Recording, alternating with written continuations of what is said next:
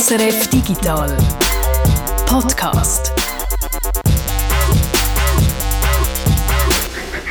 Es ist Freitag, der 4. Februar und Freitag heisst Zeit für den Digital Podcast. Und für alle, die in der Vergangenheit haben behauptet, wir können nicht bis auf 3 zählen, da liefern wir heute den endgültigen Gegenbeweis. Wir reden nämlich über das Web 3, also Web 1, Web 2, Web 3.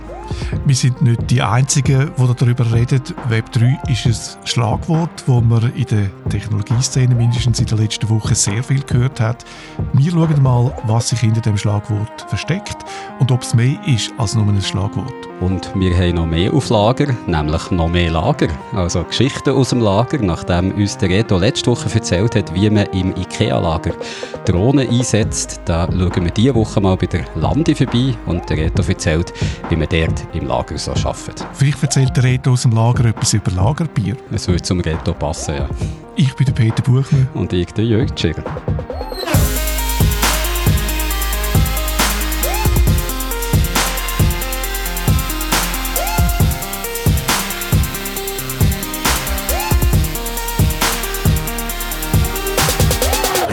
Aber zuerst mal zu den News von dieser Woche. Und für das ist jetzt unser Newsman, der Guido, bei uns mit so einem altmodischen Reporterhütchen auf dem Kopf, schon vor so einem Press-Sticker drauf ist und einem Notizblock, wo er sich ganz hektisch die neuesten News drin hat festgehalten. Und so eine Zigarette im Maulwinkel, oder? In einer Telefonzelle. und ruft so, stop the press, stop the press. Habe noch ganz wichtige Nachrichten. Und die erste wichtige Nachricht, da geht es schon wieder über eine Übernahme in der Game-Industrie. Eine, wo es wieder um Milliarden geht. Also, das ist wirklich extrem, äh, was im Moment gerade abgeht in der Game-Industrie. Und es tut mir leid, wenn euch das jetzt anfängt langweilen. Es kommt jetzt wirklich irgendwie jede Woche wieder ein, ein Knaller. Der ist nicht ganz so extrem wie dort, wo Microsoft äh, Activision Blizzard gekauft hat. Äh, aber trotzdem, er ist gross nämlich Sony hat Bungie äh, gekauft für 3,6 Milliarden. Einfach zum schnell die Grössenordnung geben, die drei Deals, die jetzt passiert sind, nur jetzt das, das Jahr fest. Äh, Take-Two, wo Zynga gekauft hat, also die, die Grand Theft Auto machen, haben die, die Farmville gemacht haben, gekauft. Dann hat Microsoft Activision Blizzard gekauft, die, die World of Warcraft und Call of Duty äh, etc. machen. Und jetzt kauft Sony, also die, die die Playstation machen, Bungie. Und Bungie sind die, die Halo machen, unter anderem und im Moment Destiny. Also Halo gemacht haben früher und jetzt Destiny machen. Und die drei Deals allein zusammen sind so viel gewesen, wie im ganzen letzten Jahr ausgegeben worden ist für so Fusionen innerhalb von der Gaming-Industrie. Und das ist jetzt alles äh, innerhalb von einem Monat schon, schon verheizt worden. Also es sieht aus, wie wenn so die Konsolidierung in der Game-Industrie im Moment richtig, richtig mit viel Tempo voranschreitet. Für die, die sich bei Games nicht so auskennen, ist das ganz komisch, oder? Weil Bungie hat früher eben Halo gemacht, mittlerweile gibt es Halo immer noch, aber das macht eine andere, eine andere Bude. Und Halo ist so das Game gewesen, wo am absolut eng mit der Xbox verknüpft war. Ich würde sagen, Halo ist einer der wichtigsten Gründe dass die Xbox die Konsolen überhaupt ein Erfolg war. Und Bungie wird jetzt gekauft von Sony, wo eigentlich der direkte Konkurrent ist von Microsoft, wo die Xbox macht damals. Es ist ja Sony nicht eine reine Game-Bude und auch nicht eine reine Technologiefirma. Also die machen ja noch viel anderes, unter anderem auch Filme. Also Sony hat einen starken Filmarm. Können Sie jetzt so Halo verfilmen? Haben Sie die recht können kaufen oder sind die jetzt am neuen Ort? Nein, Halo ist immer noch bei, bei Microsoft. Ähm, also das heißt, wenn Sie etwas könnten zu Filmen machen, dann wäre es eben zum Beispiel ein, ein Destiny-Film. Destiny ist eine, Welt, wo es auch sehr viel äh, interessante Geschichte drinsteckt. Also da könnte man sich durchaus einen Film vorstellen. Aber das finde ich eben bemerkenswert an dem Deal. Bei dem Deal geht es nicht um die sogenannte IP, um die Intellectual Property, weil für das, das ist im Wesentlichen Destiny, wo Bungie jetzt noch besitzt. Und für das sind 3,6 Milliarden ein bisschen viel. Das sagen zum Teil Analysten, dass der Preis eher ein bisschen zu hoch, äh, zu hoch ist. Ich glaube, was man da aber eben sieht, ist, dass Sony eine andere Strategie fährt als die anderen, als Take-Two, als, als Microsoft. Da geht es eben genau nicht darum, IP zu kaufen. Das ist beim Microsoft-Deal stark im Vordergrund gestanden. Oder? Dort hat man sich in erster Linie wählen Inhalt besorgen für ihren Game Pass, oder? Dass sie möglichst viel, wegen dem haben sie Bethesda gekauft, die Games können übernehmen und im Game Pass anbieten und durch das auch einen Grund geben für die Leute eben auf die Plattform von Microsoft überzuwechseln, weil es dann, weil der Game Pass attraktiv ist. Und wegen dem haben sie auch Activision Blizzard gekauft, Call of Duty, also so die grösste äh, IP, wo Activision Blizzard hat. Und bei Sony scheint es viel mehr darum gehen, Teams zu haben, also Leute zu haben, kreative Teams zu haben.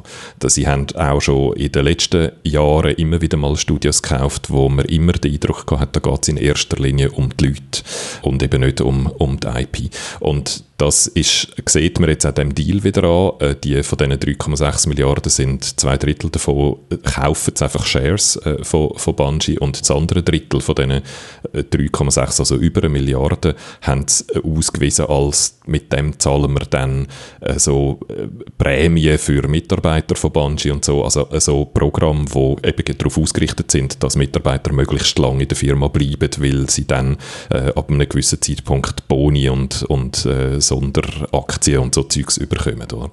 Also es ist auch, der Deal ist so strukturiert, dass sehr klar ist, dass es um, um die Leute geht. Und das ist wirklich eine andere Strategie, als, als die anderen Leute fahren, vor allem bei Activision Blizzard. Dort hat man manchmal ein bisschen das Gefühl bekommen, dass die Leute ihnen recht austauschbar äh, sind, oder? Dass es die eigentlich vor allem Studios zusammengekauft haben, äh, bevor sie dann selber gekauft worden sind und die alle einfach auf Call of Duty angesetzt haben, oder? Und es ist dort einfach wichtig gewesen, jedes Jahr ein neues Call of Duty rauszuheizen. Und äh, Sony scheint da eine sehr andere Strategie zu fahren. Und die ist einerseits riskant, oder? Weil Leute bleiben ja nicht für immer, oder? Es kann auch sein, dass Leute dann einfach einem verlöhnen und dann hat man sozusagen das Geld ins Sand gesetzt, wo man in das Team investiert hat. Aber es könnte eben auch sein, wenn es nicht gelingt, die Team zu behalten und dann eine kreative Freiheit zu lassen, dann erhöht es vielleicht ihre Chancen, immer auch wieder neue IP zu generieren und damit erfolgreich zu sein. Jetzt haben wir von Strategien geredet. Du hast am Anfang gesagt, Konsolidierung in der Game-Industrie, die schreitet munter fort. Von jemandem, wo man aber nichts gehört hat, einem Grossen in der Game-Industrie, Nintendo. Mensch, die haben auch schon so Übernahme im Auge die Investoren insgesamt sind jetzt ein bisschen gickerig, oder? Das kann man so sagen. Wenn im ersten Monat von einem Jahr schon so viel Geld in der Gegend umeinander fliegt, oder? Dann fragt man sich als Investor in dem, in dem Markt, wo wird als nächstes etwas gekauft. Und so die logischen Übernahmekandidaten sind Electronic Arts und Take-Two, wo zwar jetzt selber gerade jemanden übernommen haben, wo aber eigentlich auch noch in der Größe wären, wo durchaus vielleicht einer von den noch grösseren könnte auf die Idee kommen, die zu schlucken. In Europa wäre es Ubisoft, wo natürlich ein, ein logischer Kandidat Kandidat wäre und in Japan zum Beispiel Square Enix oder Capcom oder so die Art von Firmen. Also die sind alle so ein bisschen, ähm, dort wird jetzt wahrscheinlich stark überlegt in diesen Firmenzentralen oder sollen wir verkaufen oder nicht, gibt es Leute, die Interesse haben. Und Nintendo wird eben auch unter Druck gesetzt von ihren Investoren oder solltet ihr nicht vielleicht einmal einen pösteln, so, zum, zum noch ein bisschen grösser werden. Und Nintendo hat ihren Investoren haben die eigentlich sehr klar signalisiert, nein, das wollen wir nicht. Und äh, die fahren eben noch nochmal eine andere Strategie. Dort ist eigentlich so die, Identität von Nintendo, oder? Die eigene Hardware und die eigenen Spiele und die eigenen Spiele sind eben auch sehr, sehr starke Figuren, die schon sehr, sehr lang, sehr eng mit Nintendo verknüpft sind, eben Mario und Zelda und, und all diese Sachen, oder? Und für sie ist eigentlich das Akquirieren von einer Firma oder einer IP, die traditionellerweise nicht zu Nintendo gehört hat, sehen sie offenbar eher als ein Risiko, weil es dann ihre Brand so verwendet verwässert. Also die fahren nochmal eine andere Strategie und setzen auf die eigene Hardware und die eigenen Games aus dem eigenen Haus mit sehr starken Marken, die möglichst nicht zu gross werden. Oder? Also die wollen eigentlich eher ein engeres als ein breiteres Portfolio.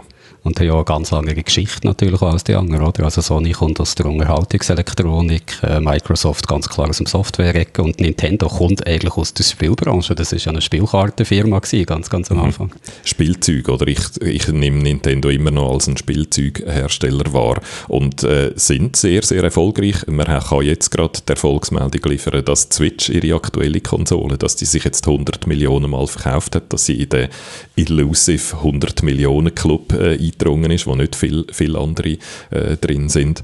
Und es ist das zweitschnellste Mitglied von dem 100 Millionen Club. Also sie sind am schnellsten, zweitschnellsten dort angekommen. Schneller ist nur noch ein anderes Produkt von Nintendo gewesen, nämlich die DS, die tragbare klappbare äh, Konsole, die noch ein, zwei Monate oder so schneller äh, bei diesen 100 Millionen war und wo aber auch deutlich günstiger war als Switch. Also es ist ein wahnsinnig erfolgreiches Produkt und von dem her scheint auch die eher enge ausgerichtete Strategie von Nintendo sehr gut aufzugehen. Jetzt haben wir gehört, äh, Game-Übernahme für mehrere Milliarden und auch die New York Times hat diese Woche für ein Game in die Tasche gelenkt, aber nicht ganz so tief man sagt einen tiefstelligen, äh, einen tiefen siebenstelligen Betrag. Also irgendwas mehr als, eine, als eine Million haben sie ausgegeben für Wordle. Ich weiß nicht, ob ihr auch Wordle spielt. Ich habe das Gefühl, dass es im Publikum vom Digital Podcast noch ein paar hat, die auch vom Wordle-Virus äh, gefangen wo, genommen worden sind. Ich spiele Wordle immer vor unserer Teamsitzung. Wir haben immer um halb zehn Uhr morgen eine Teamsitzung und mein Ziel für den Tag ist, dass ich vorher noch schnell das Wordle habe gelöst. Und heute habe ich es wieder drei Mal geschafft. Ich bin so stolz auf mich. Nicht schlecht. Es ist, man kann es vielleicht schnell erklären, was geht. Es ist ein, ein Wort, man muss ein Wort finden. Es hat immer ein Wort mit fünf Buchstaben und man gibt einfach mal, man fängt an, indem man einfach mal ein Wort eingibt und dann sagt es einem, so wie bei Mastermind, oder welcher Buchstabe ist im gesuchten Wort enthalten, aber wir haben ihn noch am falschen Ort platziert oder der wird gel markiert oder welchen ist richtig und auch am richtigen Ort und der wird dann grün markiert. Und dann hat man so ähm, sechs, glaube ich, Rateversuche und man muss dann in diesen sechs Versuchen schaffen. Und ich glaube, so erfolgreich ist es einerseits, weil es sehr, sehr zugänglich ist. Man muss nichts zahlen dafür, es ist einfach gratis auf dem Internet, man braucht keine App, man muss nichts abladen, man kann einfach auf die Website gehen und fertig und spielen. Und der andere Grund, glaube ich, ist, dass man es einmal pro Tag kann machen kann. Es gibt genau ein Rätsel pro Tag, das ist für alle das Gleiche. Wenn man das heutige Rätsel gelöst hat, dann muss man warten, bis dann das von morgen kommt. Also es ist, glaube ich, sehr gut, eben so, genau so, wie du spielst, für so ein tägliches Ritual und für Leute, die gerne Scrabble und Kreuzworträtsel und Logikpuzzles haben, was halt einfach auch sehr, sehr breite äh, Zielgruppe ist.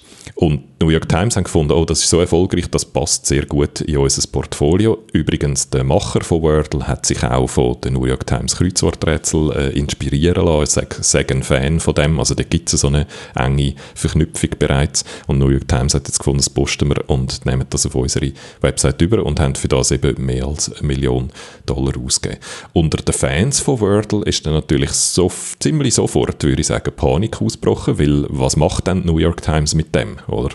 Der Macher von Wordle selber hat gesagt, er wird dafür sorgen, dass einerseits deine Statistiken, das ist dir jetzt wahrscheinlich wichtig, Jürg, oder? Dass du siehst, wie viel Mal... Mein Streak, den ich habe. Genau, dein Streak, also wie viel Mal hintereinander hast du jeden Tag herausgefunden und wie gut, äh, wie wenig äh, hast du müssen räteln, um es herauszufinden, dass all diese statistischen Daten übergenommen werden. Da hat er versprochen, dass das passiert, dass er wird dafür sorgen. Und dann hat er ebenfalls gesagt, dass es weiterhin auch frei zugänglich wird sein. Und die New York Times selber hat dort bezeichnenderweise das ein bisschen weniger äh, absolut formuliert. Sie haben dort noch ein Initially innen da vorne, oder? Also, dass es vorerst weiterhin auch frei zugänglich wird sein. Und die Befürchtung ist natürlich schon, dass das irgendwo in ihr Abo integriert, oder? Dass man dann nur noch drauf kommt, wenn man auch ein New York Times Abonnentin ist. Aber der Code von Wordle ist frei, glaube ich, oder? Also, du hast mir neulich gesagt, dass man so auf Deutsch kann spielen und das sind eigentlich Klonen von vom englischen Wordle, die wirklich tupf genau gleich aussehen, einfach mit deutschen Begriffen funktionieren. Und ich habe gemeint, dass äh, der Schaffer von Wordle das eben wirklich so hat gemacht, dass jeder eigentlich sich an diesem Code bedienen kann und das Game adaptieren. Also wird es weiter so bleiben oder hat die New York Times da irgendetwas gesagt, dass da irgendwie an den Lizenzen sich etwas wird ändern das ist jetzt alles offen, das weiß man schlicht und einfach nicht. Eben, sie haben einfach gesagt, initially wenn sie es äh, frei behalten für, für alle Spieler. Der, zum mal den Namen von dem Entwickler einmal noch zu sagen, der heißt eben fast gleich wie sein Game, der heißt Wardle. Josh, Josh Wardle ist ein Waliser ursprünglich, also ist in Wales äh, geboren und hat das gemacht. Und ähm, ja, das ist jetzt die Frage, oder? Aber ja, es ist so, die Lizenz von dem Game lädt eigentlich zu, dass man es kann copy-pasten und selber etwas daraus machen und darum gibt es auch sehr viele äh, äh, so Wordle-Klon und in auch anderen Sprachen. Ich bin da gerade auf der Wikipedia-Seite am schauen und es gibt es in Arabisch, in Baskisch, in äh, Weißrussisch, in Kantonesisch, Katalan, Chinesisch, Kroatisch, Tschechisch und jetzt bin ich erst beim D, äh, beim C angekommen, oder? Also da geht es dann noch weiter bis hinterher zu Urdu und Jiddisch am Schluss. Also es gibt, wird genau wegen dem eben auch in sehr viele andere Sprachen übersetzt. Äh, die deutsche Version hat ein Österreicher äh, gemacht und äh, darum denke ich mir, dass es eigentlich gar nicht möglich oder sinnvoll ist für die New York Times, das hinter einer Paywall zu verstecken. Ich gesagt, ich kenne Sinn davon, außer einfach die englischsprachigen Nutzerinnen und Nutzer zuerst hässlich zu machen und nachher auf einen Klon umzuleiten, oder? Wo jetzt garantiert schon einen baut und in der Hinterhand hat für den Fall, oder? Das heißt, wenn sie es ganz elegant machen, oder, dann tun sie es einfach so lassen, wie es jetzt ist und tun so ganz feines, elegantes Presented bei New York Times oben rein, wo man dann äh, auf einen Link kann klicken und ein Abo lösen, wenn man möchte. Oder? Also so, so ist eigentlich die Hoffnung, dass sie schlau genug sind, das zu machen. Wie sonst haben sie dann die mehr als eine Million wahrscheinlich ziemlich sofort ins Sand gesetzt. Also schauen wir mal, wie es da weitergeht in dieser Geschichte mit Wordle und falls die New York Times den Fehler macht, dass plötzlich in einer Bezahlschranke verschwinden, das Spiel ist dann halt auf Walisisch oder auf Urdu. Müsste jetzt erst noch Urdu lernen wahrscheinlich. Was man vielleicht noch kann ergänzen oder Klon gibt es auch äh, nicht nur gut gemeinte, wie die, die es einfach in eine andere Sprache übersetzen und darum einem noch breiteren Publikum zugänglich machen. Es gibt auch die, die versuchen, so einen schnellen, einen schnellen Gewinn daraus rauszuhauen und vor allem die, die gemerkt haben, es gibt keine App, oder? Das heißt Leute, wo, wenn sie ein Spiel hören, ihre, er, ihre erste Reflex ist gerade in einen App Store gehen, gehen suchen nach dem, die finden dann das Original nicht, weil das Original einfach der Website ist, oder? Und man eigentlich im Browser hätte danach müssen suchen. Und das haben natürlich die Leute sofort ausgenutzt und haben eben auch wieder die freie Lizenz genommen und dann einfach eine App gemacht daraus und dann häufig eben auch noch die einfach mit Werbung zugepflastert, das klopft und tätscht, um noch ein bisschen Geld damit zu verdienen. Und dort könnte ich mir vorstellen, dass dort die Macht von der New York Times vielleicht noch hilft, das ein bisschen effizienter zu bekämpfen. Oder? Also, dass wenn die New York Times jetzt eine Million ausgibt für das Game, dass sie dann auch sehr aktiv dafür sorgen, dass es keine böswillige Klon gibt, die einfach versuchen, Geld zu verdienen mit dem Erfolg von jemand anderem oder das Game online gratis behalten, ohne Bezahlschranke und einfach selber eine App machen, wo dann auch vielleicht einen Franken muss zahlen oder so und so ihr Investment wieder reinholen können. Das wäre ja eine Möglichkeit. Voilà, gratis Geschäftsidee von Jörg für die New York Times. Gern gemacht. Zum Schluss noch ein kleiner Tipp für alle, die auch wie ich jeden Tag ihr Wordle spielen. Auf Englisch ist, glaube ich, das beste Anfangswort Arise, also Arise, wo dann hast du die häufigsten Buchstaben in der englischen Sprache drin. Und auf Deutsch, wenn ich meine Glücksradgeschichte noch richtig im Kopf habe, ist es wahrscheinlich Stern. Also ein E muss drin sein und ein R und ein N und ja, ST ist wahrscheinlich auch clever. Super. Merci für den Tipp, Jörg. Das habe ich mich nämlich die wenigen Mal, wenn ich es gespielt habe, immer gefragt, hey, mit welchem Wort fangst du überhaupt an? Aber natürlich, genau, es muss eins sein, wo die üblichen Buchstaben drin sind.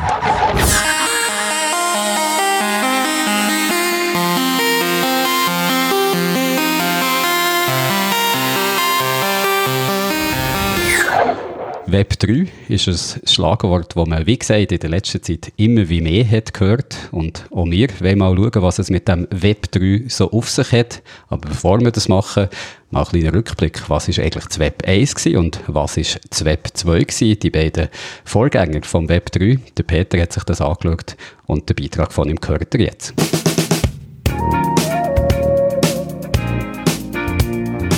1995 stürmt der Michael Jackson die internationale Hitparade. Noch haben wir viele Trümpfe, aber wir dürfen sie nicht verspielen. Bei uns ist der Kasper Villiger Bundespräsident. Und die ersten Interessierten wagen sich aufs Internet. Mit dem Telefonmodem, die am Bürotisch vor dem Desktop-Computer. Es ist Zeit vom Web 1, Zeit von E-Mail und von einfachen statischen Webseiten. Unternehmen präsentieren sich und ihre Produkte, die ersten Zeitungen publizieren ausgewählte Nachrichten online. Zu sehen gibt es vor allem einfache Seiten mit Text und ab und zu mal ein Bild. Da muss man dann einmal schon 10, 15 Sekunden warten, bis das Bild geladen ist. Die statischen Webseiten sind untereinander verlinkt. Das fasziniert. Dank diesen Links kann man sich von Seite zu Seite durchangeln. Im Web surfen, sagt man dem. Selber Text oder Bilder publizieren ist im Web 1 aufwendig. Es gibt Hürden. Für eine Webseite muss man einen Serverplatz mieten. Für die Gestaltung von einer Seite und für die Publikation braucht es technisches Know-how. Aber die Hürden sind für alle gleich groß. Für den Wanderverein, einen grossen Verlag, einen Konzern oder politische Aktivistinnen. Jeder kann sich im neuen Web frei äußern. Es braucht dazu keinen Verlag oder viel Geld. Das weckt grosse Hoffnungen. Viele sehen im Internet eine dezentrale Technologie, die das Publizieren fast gratis macht und wo man nur schwer kann kontrollieren oder zensurieren. Das Internet bringe mehr Demokratie, sind viele überzeugt. 1995 brauchen in der Schweiz erst 4% der Leute das Internet. Fünf Jahre später, im Jahr 2000, sind es bereits die Hälfte. Ein neues Jahrtausend, ein neuer Hit und neue Technologien. Digitale Leitungen lösen das Telefon ab, die Internetverbindungen werden schneller und die Webseiten raffinierter. Bilder sind jetzt selbstverständlich und die ersten Videos kommen dazu. Um die Jahrtausendwende wird das Publizieren einfacher. Wikipedia setzt auf ein aktives Publikum. Auf Wikipedia kann man nicht nur lesen, sondern auch selber schreiben. Und schreiben ist jetzt fast so einfach wie lesen. When I started Facebook, it was built around a few simple ideas. People want to share and stay connected. Ein paar Jahre später setzt auch Facebook auf aktive Nutzerinnen und Nutzer und macht das Publizieren von Text und Bildern so einfach wie ein SMS schreiben. Auf YouTube kann man jetzt sogar seine eigenen Videos zeigen. Es ist die Zeit vom Web 2, wo alle aktiv mitmachen können und nicht nur passiv konsumieren. Es ist im Wesentlichen das Internet, das wir heute noch brauchen. Die Hürden zum Publizieren sind im neuen Web 2 verschwunden und mit den Hürden auch das dezentrale Internet. Grosse Konzerne wie Facebook oder Google stellen die Infrastruktur zum Publizieren und Kommunizieren zur Verfügung und haben so auch die Kontrolle über das, was gesagt und gezeigt wird. Gegen diese Zentralisierung gibt es seit ein paar Jahren Widerstand. So Web3 is a broad movement and a group of associated technologies and people aiming to make the web and the internet more decentralized, verifiable and secure. Web 3 die nächste Generation vom Web, das ist eine Bewegung, die das Internet dezentraler, nachprüfbar und sicherer mache, sagt Juan Bennett, ein Informatiker, der sich als Teil dieser Bewegung sieht. Es ist eine heterogene Bewegung. Während Haufen Blockchain-Projekte und Kryptowährungen versuchen, das Finanzwesen zu dezentralisieren, suchen andere nach Alternativen zu Facebook oder den gängigen grossen Cloud-Anbietern. Weg von den grossen Konzernen hin zu einem sicheren und dezentralen Internet. Der Anspruch der Bewegung ist immens, der Ausgang ist ungewiss.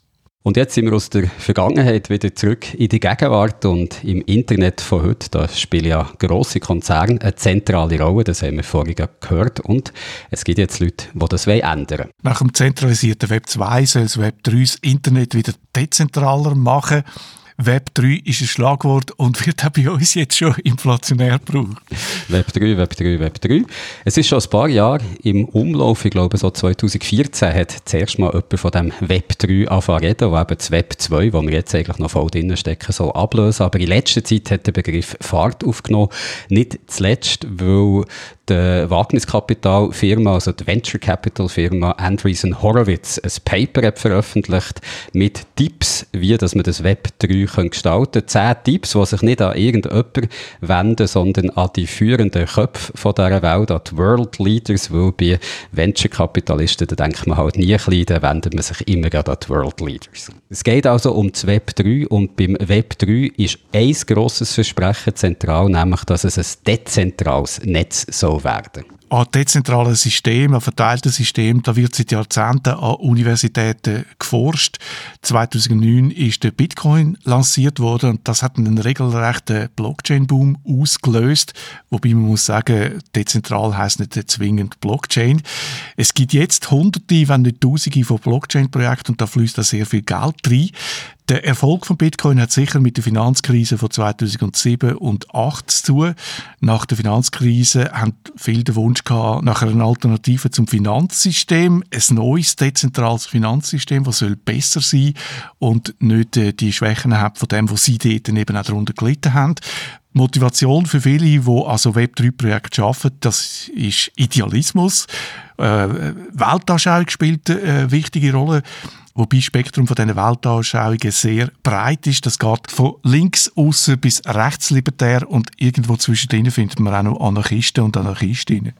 Das ist ein gutes Stichwort von dir. Wie breit das Spektrum ist von diesen Leuten, die eben das Web 3 vorantreiben und was die sich auch dabei versprechen, weil du hast es gesagt, das geht weit auseinander und das macht den ganzen Begriff Web 3 natürlich auch sehr schwammig. Also jeder kann den so ein bisschen mit seinen eigenen Vorstellungen füllen und häufig spielt spielt neben dem Idealismus, wo da sicher eine Rolle äh, spielt, auch das Geld eine wichtige Rolle, nämlich handfeste Profitinteressen. Also ich habe manchmal so ein bisschen das Gefühl, im Moment, wenn du irgendeinen Businessplan hast, dann schreibst du irgendwo halt noch schnell Web 3 rein, um die Investoren, Investorinnen auf die aufmerksam zu machen, auch wenn das Ganze, was du eigentlich machen gar nicht viel mit einem dezentralen Web oder sonst etwas, was man mit Web 3 verbindet, zu tun hat. Also ist sicher auch ein bisschen leere Worthülse, wo alle halt mit den eigenen Ideen, mit den eigenen Absichten füllen Aber schauen wir doch mal äh, das zentrale Versprechen vom Web 3 an, nämlich, dass es dezentral ist. Was wären die Vorteile, Peter, von so einem dezentralen Web? Für mich als User wäre sicher ein Vorteil, dass ich meine Daten kontrolliere. Die liegen nicht mehr beim Anbieter. Bei Geldüberweisungen bin ich anonym. Äh, ein weiterer Vorteil, das System kann man nicht oder nur sehr schwer zensurieren. Also ein totalitärer Staat kann nicht mehr einfach seine Kritikerinnen und Kritiker mundtot machen. Das dezentrale System hat auch Vorteil für Anbieter. Das System ist ausfallsicher, es ist auf tausende Computer verteilt und man kann nur schwer all Computer aufs Mal angreifen, wenn man das System lahmlegen will, wenn die noch auf verschiedene Kontinente verteilt sind. Sicherheit ist im System integriert. Wenn ich zum Beispiel einen Webshop betreibe, dann muss ich keine eigene Infrastruktur äh, einrichten, sondern ich kann auf den quasi Weltcomputer, der verteilte zugreifen. Ich muss mich auch nicht um sichere Zahlmechanismen kümmern, muss da nicht irgendeine Verträge machen mit Kreditkartenfirmen, weil das ist alles schon im System integriert mit so Kryptowährungen. Das klingt jetzt alles wirklich sehr gut und da fragt man sich natürlich, ja, wieso gibt es das Web 3 nicht schon lange, weil es da eigentlich nur Vorteile hat, aber eben, die Vorteile sind das es gibt natürlich auch Nachteile. Und meistens sind eben die Vorteile gleichzeitig auch Nachteile. Zum Beispiel für mich als User äh, heißt das, ich kontrolliere zwar meine Daten, ich habe dann aber auch die Verantwortung für meine Daten. Ich habe äh, den Schlüssel zum Konto, den muss ich selber verwalten. Und das ist viel, viel anspruchsvoller, als man denkt. Wenn man einmal einen Fehler macht, ist unter Umständen das gesamte Vermögen weg. Und das kennt man ja gerade vom Bitcoin zum Beispiel oder anderen Kryptowährungen. Es gibt ganze Webseiten, die nur die Schicksalsschläge von Leuten sammeln, die irgendwie ihre Schlüssel verloren haben für ihr Wallet, wo sie ihre Bitcoins drin haben und jetzt äh, immer noch diese Millionen antrauern, die sie da verloren haben. Und aus diesem Grund aus sind quasi auch so Mythosmannen entstanden, wo einem das ganze äh, Komplizierte rund um die eigenen Portemonnaie-Betriebe quasi abnehmen, was eigentlich ein bisschen machen wie früher eine Bank haben gemacht. Allerdings, da ist die Dezentralität nicht mehr gegeben. Das ist dann auch eben wieder jemand, der so etwas kontrolliert. Und das ist etwas, wo wir dann äh, später noch ein bisschen darauf kommen, ob das Versprechen von der Dezentralität wirklich immer eingehalten werden kann. Nochmal zurück zu den Vorteilen, die zu Nachteil werden. Der Vorteil, dass das dezentrale Web äh, zensurresistent ist, ist auch ein Nachteil, weil es ist schwieriger, so ein dezentrales System so zu entwickeln, dass es auch noch gesetzeskonform ist. Zum Beispiel beim Publizieren, da gibt es schon Lösungen, die nicht auf der Blockchain basieren. Das Interplanetary File System, da kann man einfach publizieren, ohne dass man es kann zensurieren. Heute gibt es aber Regeln, was man darf äh, verbreiten und was nicht. Gesetz, das haben wir uns demokratisch darauf geeinigt. Man darf nicht gegen Minderheiten hetzen, man darf keine Kinderpornografie verbreiten. Und in so einem dezentralen System wird es sehr schwierig, das zu kontrollieren. Auch beim Geld überweisen, da haben die Banken heute Auflagen. Sie müssen Kundinnen überprüfen, sie müssen Massnahmen treffen, um Geldwäsche zu verhindern. Bei Kryptowährungen ist das sehr schwierig, das durchzusetzen, bis unmöglich. Und gerade bei Kryptowährungen, aber sonst häufig, wenn es so um Finanzdienstleistungen im Internet geht, die sich äh, loben, so viel effizienter und viel besser zu sein, als wie wir es bis jetzt haben gemacht Wenn man so genau herschaut, sind sie einfach nur effizienter und besser, weil sie sich halt lange nicht alle Regeln halten, wo die anderen traditionellen Geldinstitute sich daran müssen halten. Aber kommen wir zurück zu dem dezentralen Internet, eben dem grossen Versprechen vom Web 3 oder dem grossen Traum. Wie soll das technisch funktionieren? Kannst du da mal ein bisschen erklären, erklären, Peter? Also, ein bisschen vereinfacht gesagt, man verteilt das, was heute ein Server macht, auf ganz viele Computer. Die arbeiten zusammen und kontrollieren sich gegenseitig.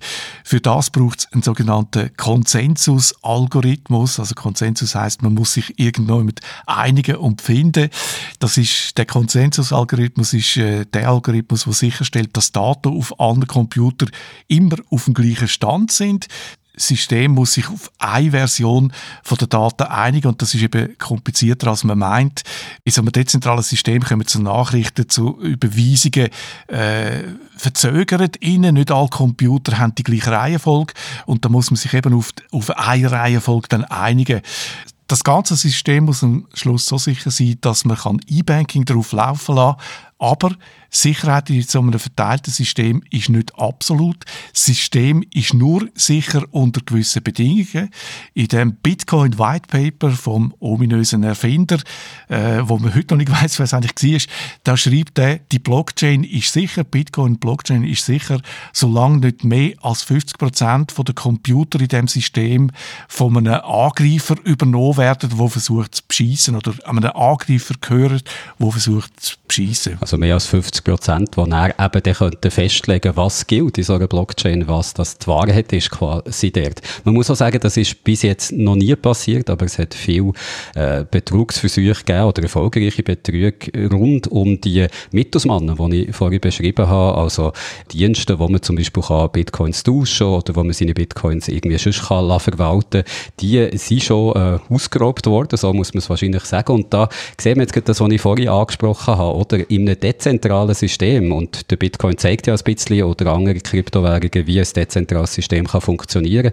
In einem dezentralen System ist es entweder unglaublich aufwendig für die einzelnen Anwender, Anwenderinnen dort können mitzumachen, wo sie quasi ihre eigenen Server müssen anfangen betreiben und sehr, sehr viel selber machen und darum sind eben rund um das herum so Mittelsmannen entstanden, die sie ihm abnehmen, die dann eben selber wieder äh, nicht dezentral angelegt sind, sondern von einem Unternehmen oder vielleicht von einer Person nur selber kontrolliert werden. Und der Moxie Marlin Spike, das ist der Mann, der hinter dem Signal-Protokoll steht, wo Messenger-Dienste wie eben Signal selber zum Beispiel, aber auch WhatsApp oder der Facebook Messenger verwenden, um äh, Nachrichten können zu übermitteln, ohne dass man sich einsehen kann. Der Moxie Marlin Spike hat sich das Web 3 und eben sein Versprechen von der Dezentralität auch mal genauer angeschaut, hat da jüngst gerade einen Blogpost veröffentlicht, wo er eben zum Ergebnis kommt, dass äh, das Web 3 selber schon dezentral ist, aber dass, wenn du auf zum Beispiel Anwendungen, auf sogenannte D-Apps, also dezentralisierte Apps, die in diesem Web 3 laufen, willst zugreifen, dann musst du es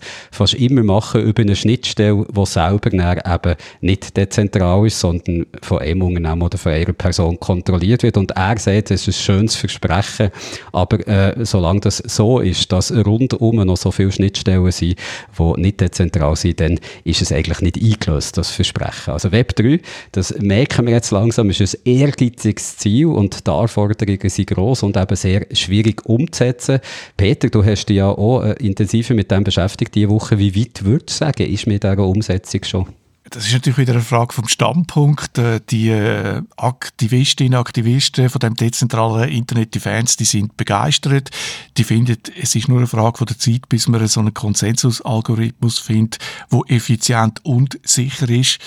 Kritiker sehen das natürlich anders. Einer von diesen Kritikern, wo ich mit ihnen reden konnte, ist der Christian Grothoff. Der Christian Grothoff ist Professor für Informatik an der Fachhochschule Bern. Er beschäftigt sich schon seit 20 Jahren mit verteilten Systemen und hat selber ein neues System zum digitalen Zahlen entwickelt. Eins, wo wir hier im Podcast auch schon darüber haben berichtet, nämlich der GNU-Taler. Der Gnutaler ist ein extrem effizientes Zahlungssystem. Ich glaube, eine Überweisung, wenn ich es richtig im Kopf habe, kostet ein Tausendstel Rappen.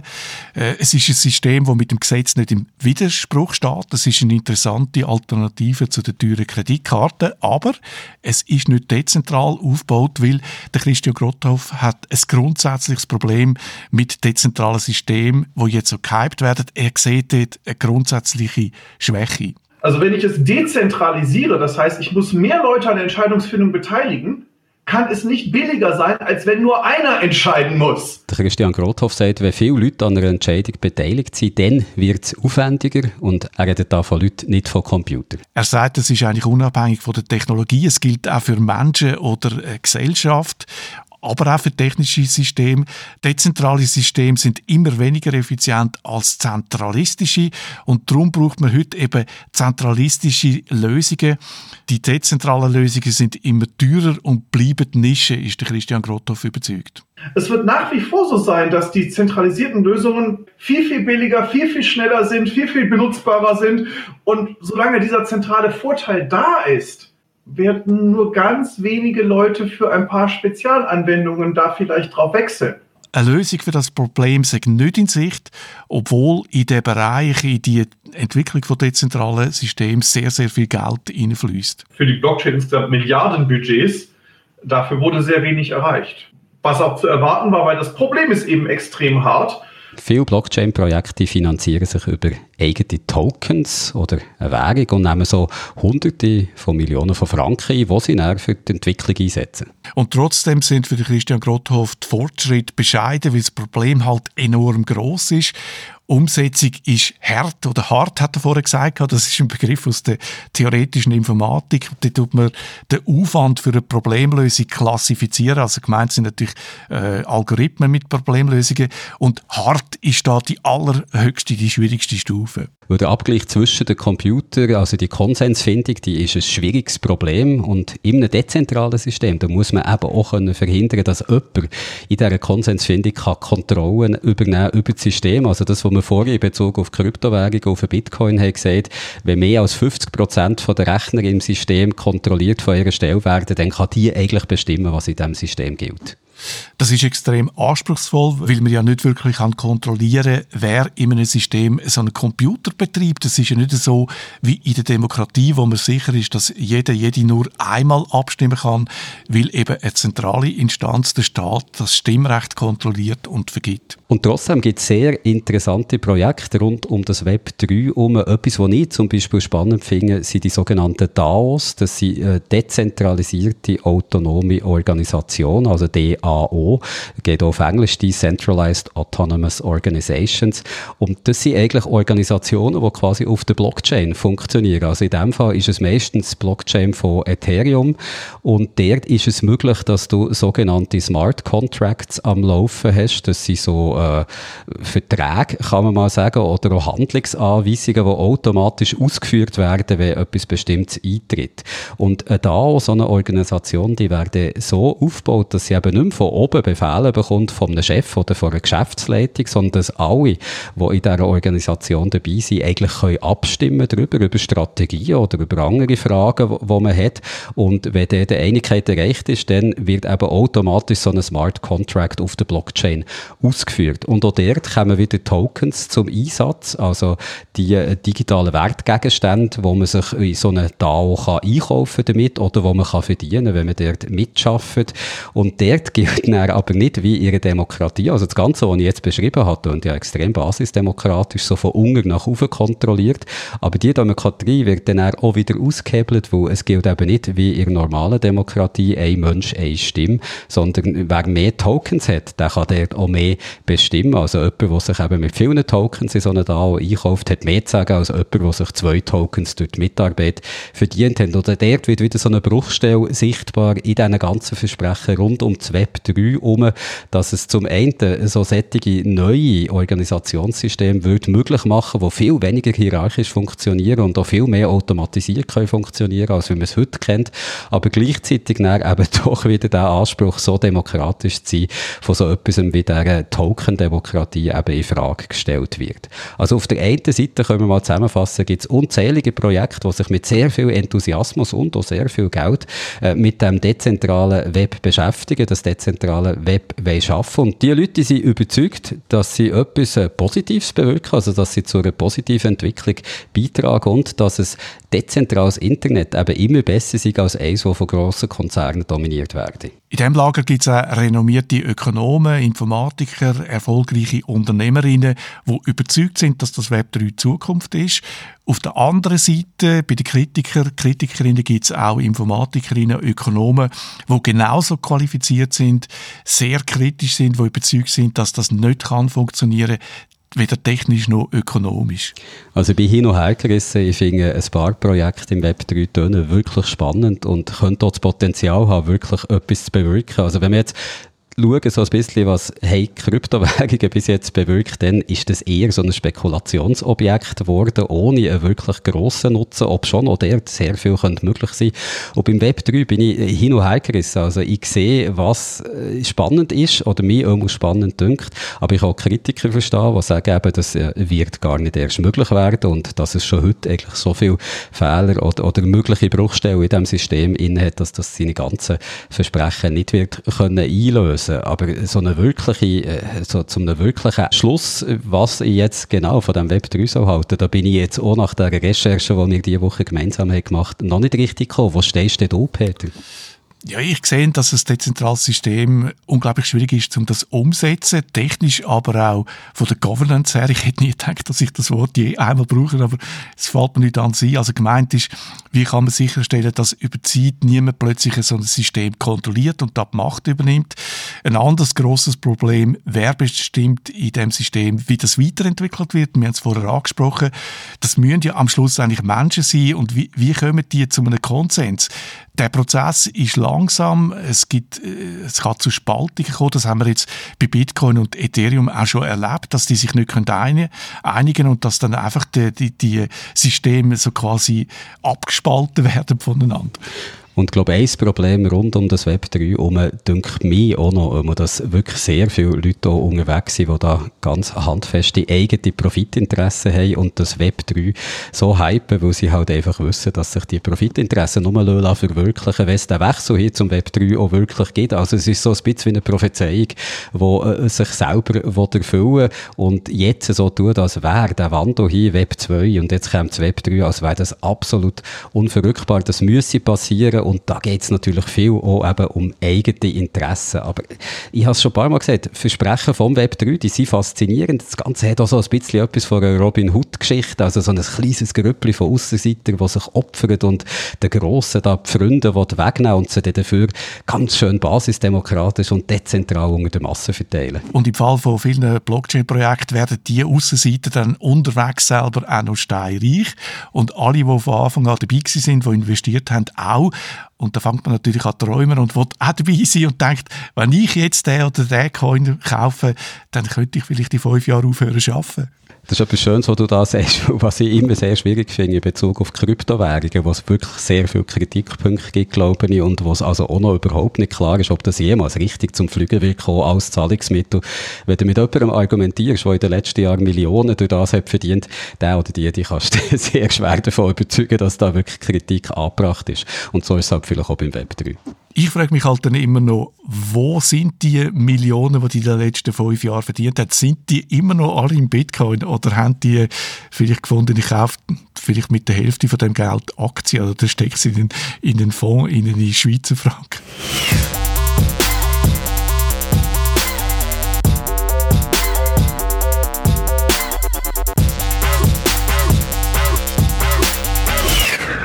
Letzte Woche hat der Reto für uns ein IKEA-Lager besucht und gesehen, wie man dort heute mit Drohnen arbeitet, um jeden Tag das Inventar zu machen und zu schauen, ob alles am richtigen Ort ist. Und der Reto ist schon heute wieder da und erzählt noch mehr über Lager.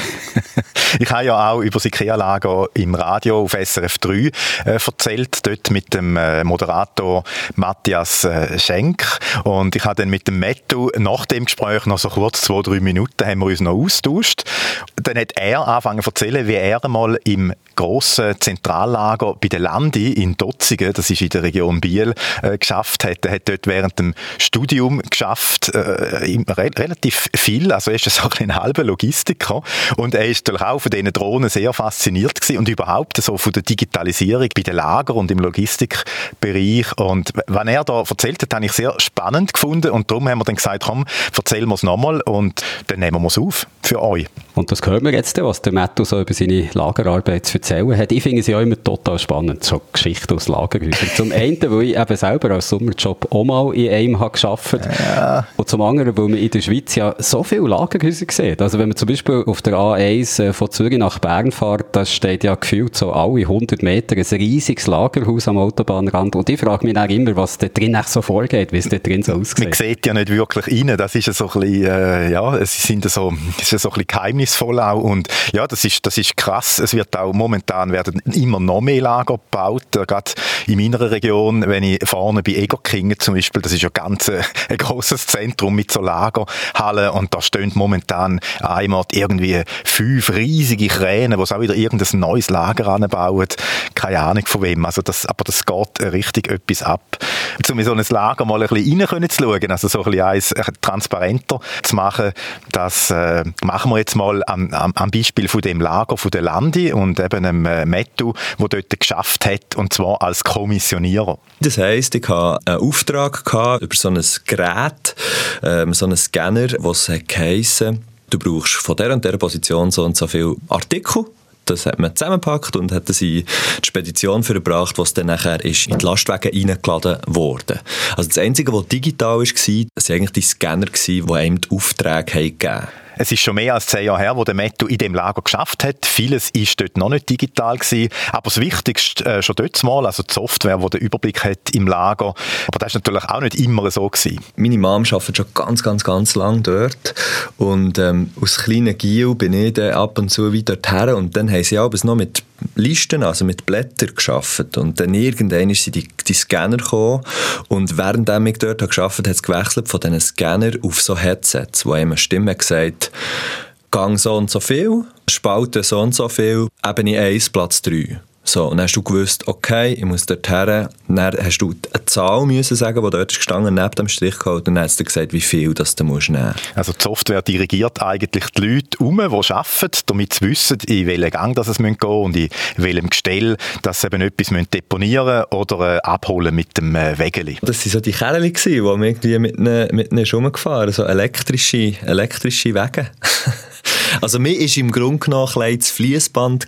So. Fließband, also die Verbindung zwischen den Lastwagen, die, die Sachen anliefern oder wieder mitnehmen und dem Lagerregal. Das ist etwas, was es heute gibt, so Fließbänder. Die Landi hat noch während der Mettu dort geschafft hat, nebendran ein riesiges Hochregallager gebaut, wo viel mehr digitalisiert ist und vor allem auch automatisiert ist. Und auf das Stichwort digitalisiert und automatisiert, da springen wir natürlich sofort an. Also ich will jetzt sofort wissen, wie es in diesem Lager aussieht. Dir vielleicht auch. Und zum Glück müssen wir da nicht lange warten, weil ähm, Reto seine Reportage aus der Lande, die hören wir jetzt. Das Zentrallager ist eine Halle, die teilweise fast 200 Meter Ausmaß hat.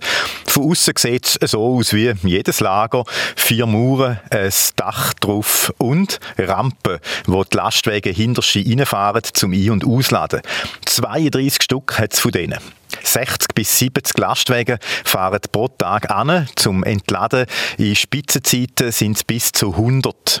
Sie haben in ihren Büchern Palett geladen oder kommen gerade mit einem ganzen Schiffscontainer hier an. Etwa 1500 von diesen Containern sind letztes Jahr hier auf Dotzigen gekommen, also gut vier Container pro Tag. Was mit der Palette passiert nach dem Ausladen, damit kein einziges von ihnen beim Ein- und Auslagern verloren geht, erzählt Marc Fegan, stellvertretender Leiter Logistik. Die Paletten werden mit dem Lagerverwaltungssystem erfasst, digital in unserem System abgeleitet, mit den nötigen Stammdaten angereichert. Und so startet eigentlich nachher äh, der Palettenlauf durch unseren ganzen Logistikprozess. Der Lauf geht für die Palette los bei der automatischen Transportförderanlage. Auf einem ersten Förderband fährt das Palett ein paar Dutzend Meter in die Halle hinterher, dann macht es eine 90-Grad-Kurve und landet ein paar Meter weiter in einem Lift.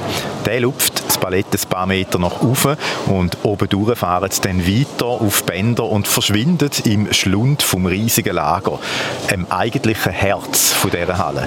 Vollautomatisches Hochregallager bei uns mit etwa 31'000 Palettenplätzen wo wir äh, ohne Mannes- oder Frauenskraft können Palette bewegen, lagern, umlagern, ausschleusen, je nachdem, was der Prozess benötigt. Leute arbeiten hier keine mehr. Dafür sogenannte Regalbedienungsgeräte. Das sind Kräne, die auf und ab fahren können und führen und hindern in einem langen Gang, wo es links und rechts Gestell hat mit Palett drin. Gigantisch. Da kann man jetzt zum Beispiel hier schnell reinschauen, da sieht man mal das ganze Ausmaß von diesem Hochregallager. Das ist also schon eindrücklich. Es sind 10 Stockwerke, wo wir Paletten so lagern. Wie hoch ist das etwa? 10 Meter? Äh, 26 Meter. 26 Meter. Kran, ja. Genau. Und wir haben 14 so Regalbediengeräte im Einsatz, die die 31'000 Palettenplätze bewirtschaften. Da, da, rauf, da muss eigentlich nie ein, ein Mensch an, oder? Kann es gehen, dass irgendwie... Störungsfall. Dass er irgendwie verklemmt oder so? Ja, das Palett verklemmt, irgendwie eine Folie, die runterhängt, äh, sonst eine technische Störung, dann gibt es aber äh, im Normalbetrieb äh, äh, arbeitet in diesem eingitterten Bereich niemand. Sondern eben nur die Bediengeräte. Eins von denen ist gerade dran, ein Palett in ein Gestell reinzutun. Wir sehen nicht, wer drauf ist, aber es könnte zum Beispiel Hundefutter sein. Jetzt äh, ist gerade am Einlageprozess machen. Er hat vorher ein Palett geholt aus der Einlagezone hat sich aufgrund von der hinterlegten Stammdaten und Logik unserer Software äh, den Platz jetzt gesucht, wo das her soll und geht das jetzt verräumen. Als nächsten Auftrag hat er jetzt äh, eine Auslagerung bekommen und hält jetzt das Palett aufgrund vom FIFO-Prinzip. Das heisst, mit dem stellt man sicher, dass man immer die ältesten Ballette zuerst wieder brauchen und ausliefern.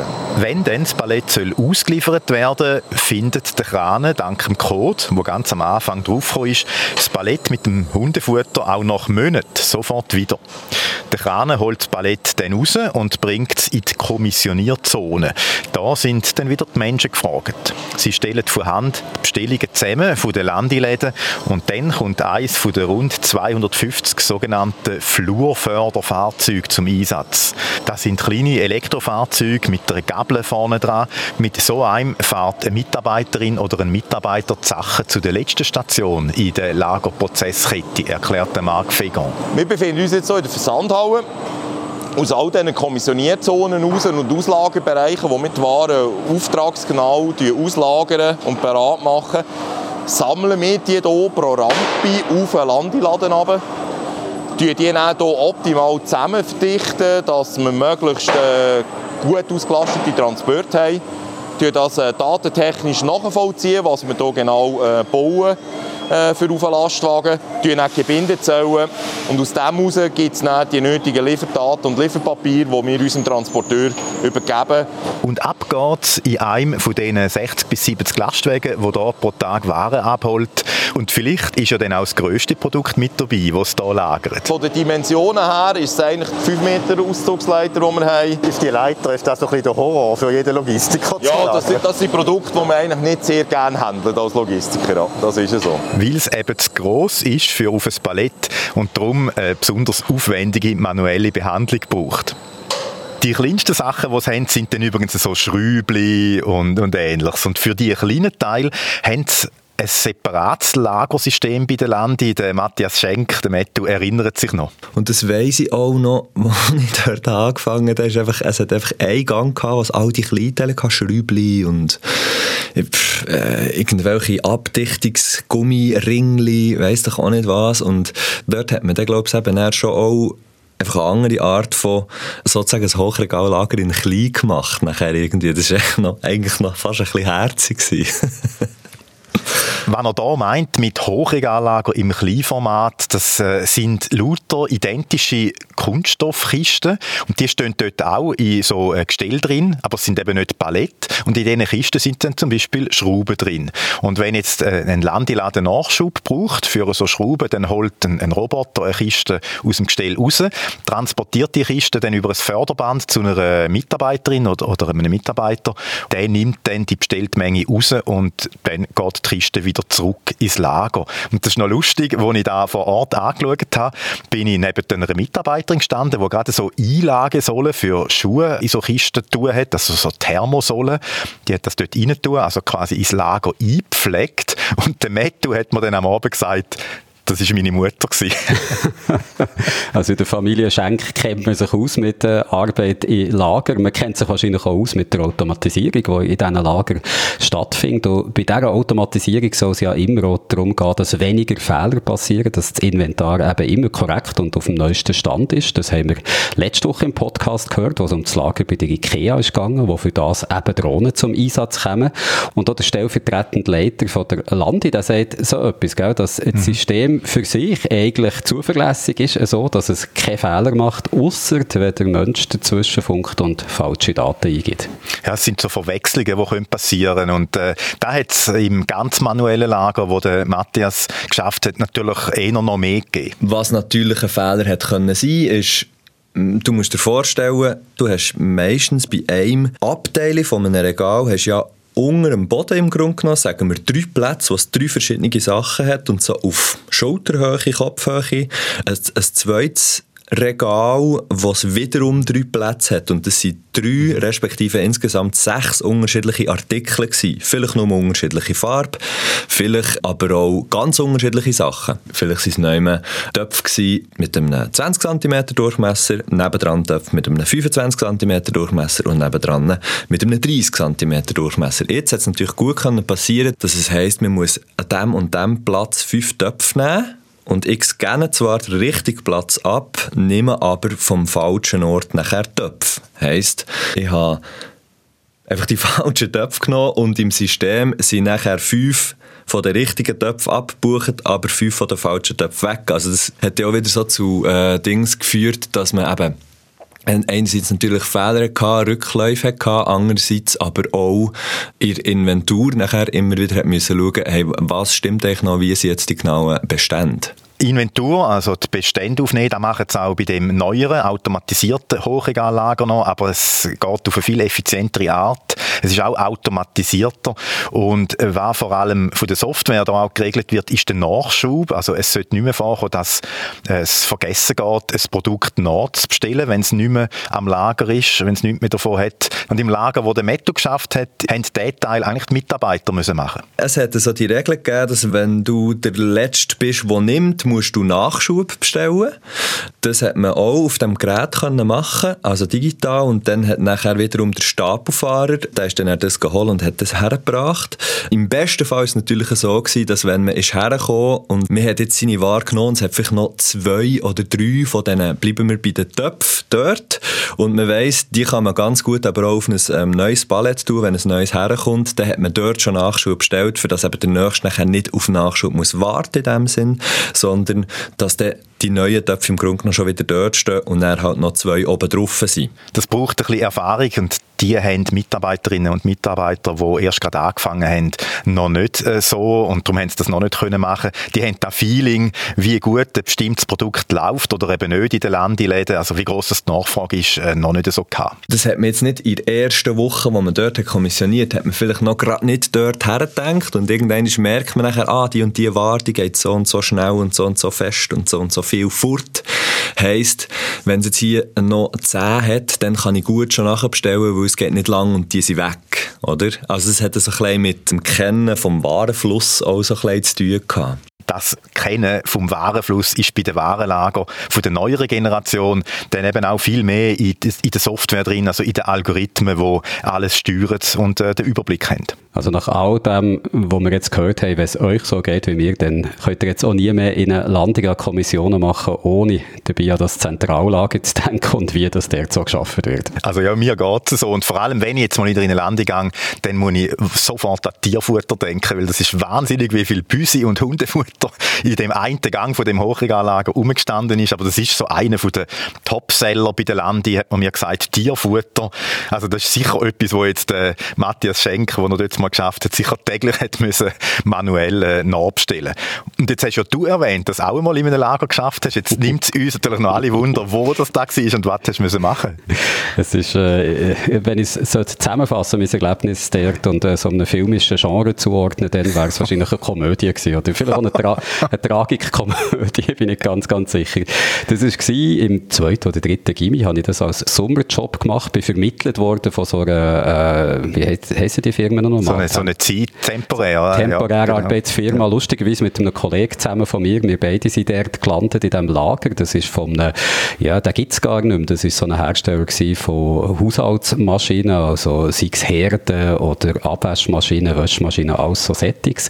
Und die haben Sommerpause gehabt und in dieser Sommerpause haben sie es äh, nutzen, das Lager zu aktualisieren, also dass man dort Inventar macht und für das sind wir zwei eben eingestellt worden und ganz viele andere Leute, die alle eigentlich keine Lagererfahrung hatten. Außer einer, der hat gesagt, er hat das schon viel gemacht, er kennt sich total gut aus, er kann noch Gabelstapler fahren, weil es hat einen Gabelstapler gehabt, wir alle anderen haben mit so Paletthebern müssen arbeiten. Und der ist dann sofort ähm, in der ersten Minute fast auf den Gabelstapler gestiegen, ist losgefahren und nach fünf Metern ist alles explodiert, weil er vergessen hat, dass es so eine Hydraulikbremse hat, die man lösen musste. Und dann einfach im ganzen Lager ist die Hydraulikflüssigkeit umgespritzt. Das ist äh, der erste Fehler, den der Mitarbeiter dann gemacht hat. Am nächsten Tag, als er gekommen ist, äh, hat er äh, so ein ganz, ganz ein, ein aufeinandergestapeltes Palett äh, mit Kochplatten, mit so Keramikplatten für einen Herd nicht ganz richtig auf einen Gabelstapler genommen, den er dann doch wieder dürfen brauchen. Er ist nur zur Hälfte drunter gefahren, hat das gelüpft und hat selber gemerkt, oh, das geht nicht gut, hat aber trotzdem weitergelaufen, zugeschaut, wie es etwa so fünf Meter hohen Stapel von Keramikplatten auf den Boden hat oh. und alle, wirklich jede einzelne ist kaputt gegangen und das ist dann auch sein letzter Arbeitstag der ja. ein Chef von uns, der alles hat müssen überwachen der ist äh, am Ende von meiner ersten Woche selber in die Ferien und hat unbedingt ganz schnell noch etwas versorgen ist extrem schnell mit einer hohen Ladung von so Rämen für Waschmaschinen äh, durch eine Tür gefahren, die nicht ganz so hoch ist, wie er hat gedacht und auch dem hat es alles umgekehrt, jeder Rahmen Rahmen ist verbogen gewesen, aber weil wir die Ferien wollte, hat er gesagt, ja, tut das in nächster Woche irgendwo herräumen, wo es niemand mehr sieht, da kümmere ich mich dann später darum. Und die nächste Woche sind wir zwei, mein Kollege und ich, alleine in diesem Lager. Und ich weiss noch, wir haben den ganzen Tag äh, SRF 3, also wo dann noch DRS 3 hat geheissen, gelost und haben Spiele gespielt. Und als uns das ist langweilig geworden, sind wir in einen Teil von der Fabrik gegangen, wo es auch noch hatte, wo auch verwaist war, wo alle Leute auch bei den Ferien waren, haben herausgefunden, wie man die Maschine anlädt und haben es dann einfach tagelang so Ninja-Wurfsterne aus Abfallmetall gemacht und sie die dann in die Palette schiessen, die im Lager sind und sie recht gut geworden mit diesen Ninja-Sternen. Also ich bin nicht ein guter Lagerarbeiter geworden in diesen Sommerferien, aber ich bin ein 1A-Ninja-Vorbereiter. Das Beispiel zeigt, man sollte, glaube auch für Lager fähige Leute anstellen, Fachleute, weil es ist doch eine anspruchsvolle Arbeit, äh, wo Fehler passieren können, die dann auch gröber sind. Ich glaube, jede Drohne kann es besser als ich es dann können, ja.